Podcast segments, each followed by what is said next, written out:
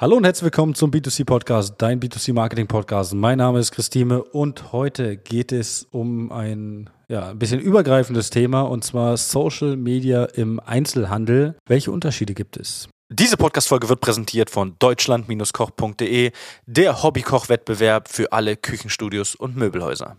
Was meine ich grundsätzlich erstmal mit Social Media im Einzelhandel eigentlich relativ einfach, wenn man das Ganze jetzt nicht nur für eine Branche bezieht, sondern das Ganze mal auf den kompletten Einzelhandel bezieht, hat man natürlich verschiedene Sparten des Einzelhandels. Ich sag mal, es gibt irgendwo die Autohäuser, es gibt so den Lebensmitteleinzelhandel, also Aldi, Lidl, Netto, Rewe, ähm, ja, die bekannten Edeka etc. Ich möchte jetzt natürlich hier ähm, keine, keine Werbung machen für die genannten.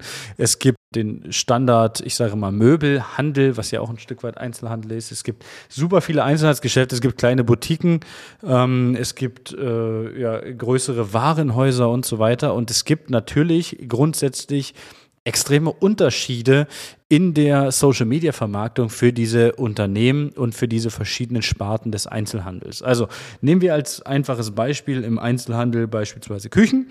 Ähm, das ist natürlich so, dass man extrem viel Lead-Generierung macht. Das heißt, man generiert sich einen Kunden. Warum?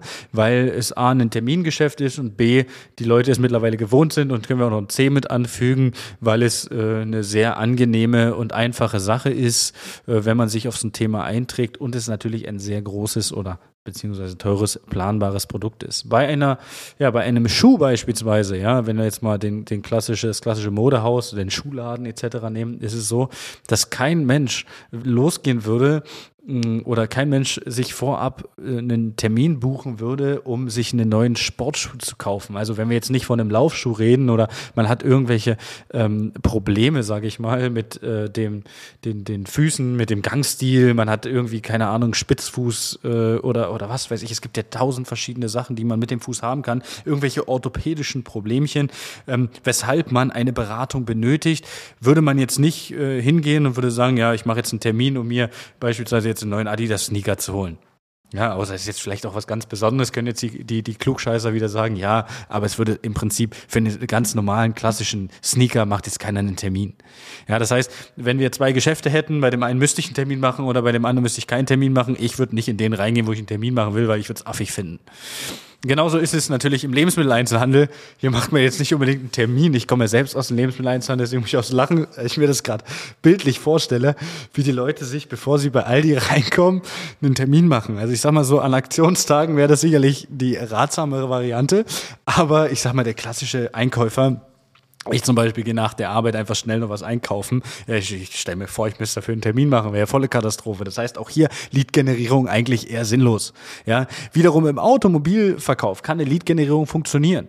Das heißt, wenn wir über Neuwagen sprechen, wenn wir über Probefahrten sprechen, wenn wir darüber sprechen, wie, ja, ich sage mal, die, diese Branche funktioniert, ja, oder Werkstattbesuche, ja, was ja dann, ich sag mal, äh, Hand in Hand geht mit, mit dem klassischen oder meist Hand in Hand geht mit dem klassischen Autohandel. Und dann ist es so, dass da wieder eine, eine Lead-Generierung sinnvoll sein kann. Aber ich rede hier auch von kann, ja, nicht von muss, weil auch da gibt es andere Strategien.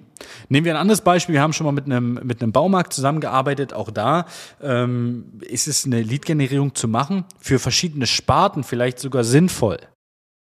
Aber die Lead-Generierung funktioniert dann auch nicht auf Termin, sondern die Lead-Generierung funktioniert dann auf dem Angebot. Ja, also wir generieren auch in anderen Bereichen sehr gerne Leads, aber nicht, dass wir danach einen Termin machen mit den Kunden, einen fixen Termin. Wiederum bei anderen Produkten, die für die, wir, für die wir es gewohnt sind, einen Termin zu machen, macht es Sinn, eine Lead-Generierung mit dem Ziel eines Termins zu machen. Für alle anderen Sachen eben nicht. Und da ist schon der große Unterschied im Social-Media-Auftritt im Einzelhandel. Schau, was du für ein Einzelhandelsgeschäft hast oder welche Einzelhandelsgeschäfte du betreust oder was auch immer. Und dann schau, welche Strategie könnte dir am besten passen. Und hier ist es natürlich ganz wichtig, von vornherein zu schauen, wie funktioniert der Standardkunde, den wir haben.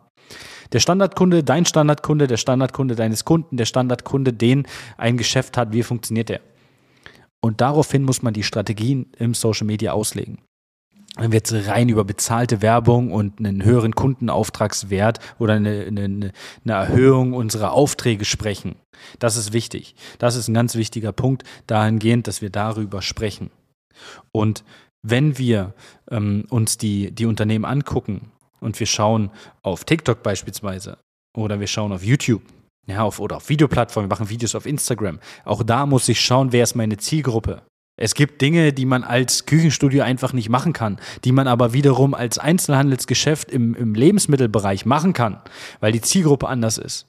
Ja, es gibt Dinge, die kann man als mh, hm, Vertragshändler von, von, einem, von einem Automobilkonzern, kann man die nicht machen. Aber die haben wieder andere, viele andere Möglichkeiten. Nehmen wir ein Beispiel. Autovorstellung. Neuwagenvorstellung, die jetzt neu reinkam, Vorstellung, das ist ein Video, was man machen kann. Warum macht es, oder nicht, warum macht es keiner, warum machen es so wenig? Ich habe das schon ein paar Mal gesehen, aber warum machen es so wenig? Neuwagenvorstellung.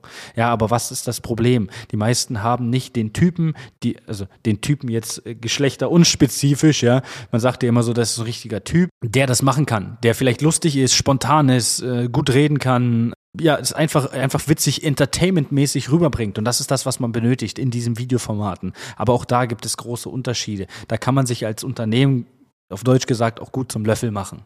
Ja. Und das sollte halt nicht passieren. Social Media Auftritt sollte nicht aus Lächerlichkeiten bestehen, sondern sollte ernst professionell sein, aber den Spaß nicht verlieren. Man sollte das Thema ernst nehmen, ohne ernst zu wirken. So könnte man das Ganze äh, machen und sagen. Und das ist im Prinzip das, was ich hiermit sagen will. Es gibt riesige Unterschiede.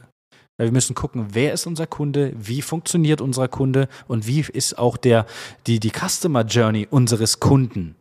Das ist ein wichtiger Punkt. Wie ist die Customer Journey unseres Kunden?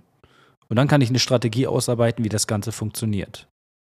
Ich hoffe, das konnte helfen und ja, wünsche bis dahin ein, eine schöne Zeit. Viel Spaß beim Umsetzen und bis dahin. Ciao, ciao. Das war eine weitere Folge des B2C Marketing Podcasts mit Chris Thieme. Wenn du weitere Fragen zu den Themen Marketing oder Recruiting hast, kannst du jederzeit dein kostenloses Infogespräch auf www.timeconsulting.de buchen. Alle Links zu unseren Social-Media-Kanälen sowie zu unserer Website findest du natürlich auch in den Show Notes. Wir freuen uns, wenn du auch beim nächsten Mal wieder einschaltest und wenn du uns, wenn dir der Podcast gefallen hat, eine Bewertung dalässt. Bis zum nächsten Mal.